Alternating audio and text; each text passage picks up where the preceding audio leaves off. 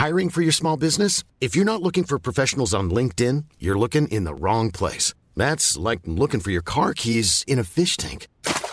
LinkedIn helps you hire professionals you can't find anywhere else, even those who aren't actively searching for a new job but might be open to the perfect role. In a given month, over 70% of LinkedIn users don't even visit other leading job sites. So start looking in the right place. With LinkedIn, you can hire professionals like a professional. Post your free job on linkedin.com slash people today. Wow. Nice. Yeah.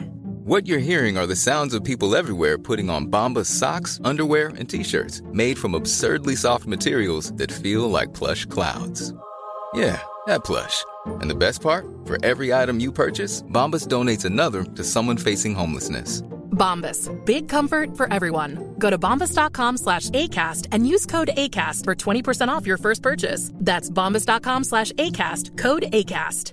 The secret to visibly firmer, summer ready skin is here. Osea's number one best selling Andaria Algae Body Oil. Clinically proven to instantly improve skin elasticity and transform dull, dry skin to silky, soft, and unbelievably glowing. Rich yet never greasy, Andaria Algae Body Oil is formulated with sustainably sourced seaweed to help replenish the skin's moisture barrier and seven nourishing active botanical oils for results you can see and feel all over. The best part? It's signature scent. A blend of freshly squeezed grapefruit, cypress, and mango mandarin transports you to sun kissed summer days. This all natural scent is unforgettable. Everything Osea makes is clean, vegan, cruelty free, and climate neutral certified, so you never have to choose between your values and your best skin. Get healthy, glowing skin for summer with clean vegan skincare from Osea.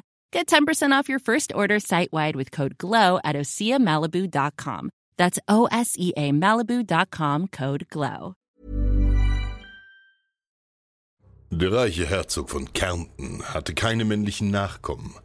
Um sein beträchtliches Erbe entgegen mittelalterlichem Rechts dennoch an seine geliebte Tochter Margarete weitergeben zu können, schloss er mit dem deutschen Kaiser Ludwig IV. eine ungewöhnliche Übereinkunft.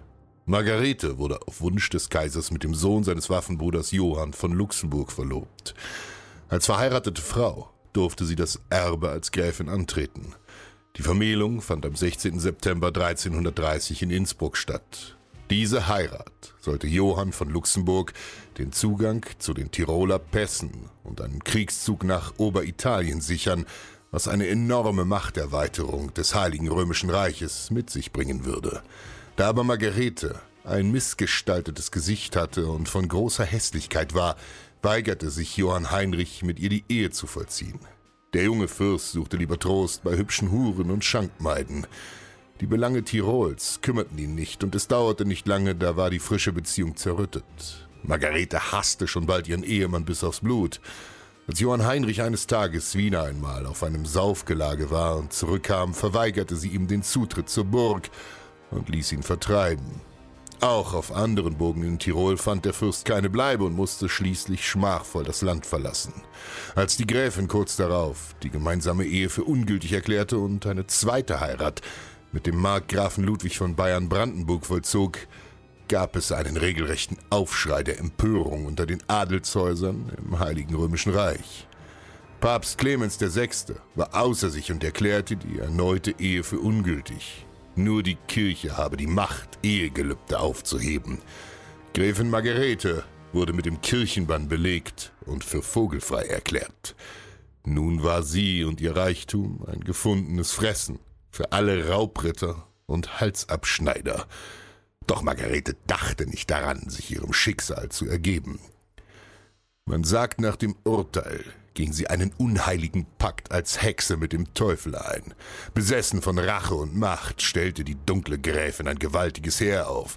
Zu diesem Zweck verdingte sie die brutalsten und grausamsten Söldner des Landes, die schon bald damit begannen, die benachbarten Burgen und Städte in Tirol und Kärnten für sie anzugreifen. Jede noch so kleine Siedlung im Lande wurde geplündert oder dem Erdboden gleichgemacht, jede Kirche und jedes Kloster niedergebrannt. Sägau, Haslach, Moreola und viele weitere Städte und Burgen wurden bis auf die Grundmauern zerstört. Unablässig zog Margaretes Heer durch das Land und hinterließ eine Schneise der Verwüstung. So kam die Gräfin mit ihren Schergen auch an die Burg Hochosterwitz, die zum Erzbistum Salzburg gehörte und in die sich viele Bauern und Bürger mit Frau und Kind geflüchtet hatten. Blind vor Wut befahl Margarete von Tirol ihren Söldnern, die kirchliche Burg anzugreifen und jeden Bewohner erbarmungslos zu töten. Unter dem Kommando des Hauptmanns Reinherr Schenk von Hochosterwitz standen nur eine Handvoll Männer zur Verteidigung bereit. Doch die Legende sagt, dass es sich bei den Soldaten um wahre Riesen gehandelt habe. Starke, muskelbepackte Krieger, die jeden Tag hart trainierten und sich im Kriegshandwerk übten. Kein Ritter konnte es mit diesen berüchtigten Elitekämpfern aufnehmen. Und der Hauptmann war der mächtigste von ihnen. Kaum stürmte das Söldnerheer der Gräfin brüllend gegen das untere Tor der Burg, zeigte sich Hauptmann Reinherr und stellte sich allein im Torbogen den Feinden entgegen. Als die anstürmenden Söldner diesen Krieger erblickten, erschraken sie. Ein blonder Hühner von nahezu 2,25 Meter Größe, mit gestähltem Leib und beeindruckenden Muskeln, der einen gewaltigen Zweihänder schwang. Dem ersten Söldner hieb er das Schwert durch den Kopf bis tief in die Brust und leblos sackte der Mann zusammen. Im gleichen Augenblick wurden zwei weitere Angreifer mit einem Schlag senkrecht zerteilt. Laut rief der Hauptmann. Kommt nur, ihr Hunde. Ich bin der kleinste von denen da oben und rate euch deshalb, euren Angriff abzubrechen.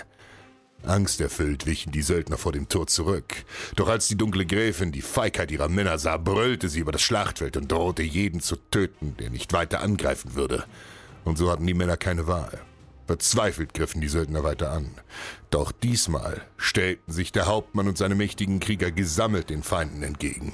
Sie stürmten aus dem Tor, schlugen und stachen auf jeden der Angreifer ein und hinterließen Berge aus zerstückelten Leichen und Gedärm. Blut rann den Weg hinunter und färbte die Wiesen vor der Burg rot. Und schon bald rannten die Söldner davon oder stürzten sich lieber von der Brücke in den Tod, als von den Riesen zerteilt zu werden. Margarete beschloss nun, die Burg zu belagern. Zu diesem Zweck heuerte sie noch mehr Soldaten an und zog einen geschlossenen Ring um Hoch-Osterwitz. Tage, Wochen und gar Monate vergingen und unablässig schmolzen die letzten Vorräte der Burg. Als kaum noch Lebensmittel da waren und selbst die Riesen langsam immer schwächer wurden, ersann der Hauptmann einen Plan. Er mästete den letzten Ochsen in der Burg mit allem Getreide und katapultierte ihn lachend in das Lager der Feinde. Als Margarete den aufgeplatzten Ochsen und das viele Getreide in seinem Magen sah, resignierte sie. Offenbar hatten die Verteidiger noch Vorräte im Überfluss, wenn sie gemästete Ochsen über die Mauer schießen konnten. Und so entschloss sich die dunkle Gräfin abzuziehen und ihr Glück in anderen Schlachten und Belagerungen zu suchen. Doch das ist eine andere Geschichte. Hochosterwitz war durch die Klugheit und die gewaltige Stärke des Rheinherr Schenk gerettet. Wahre Stärke wächst aus unbeugsamen Willen.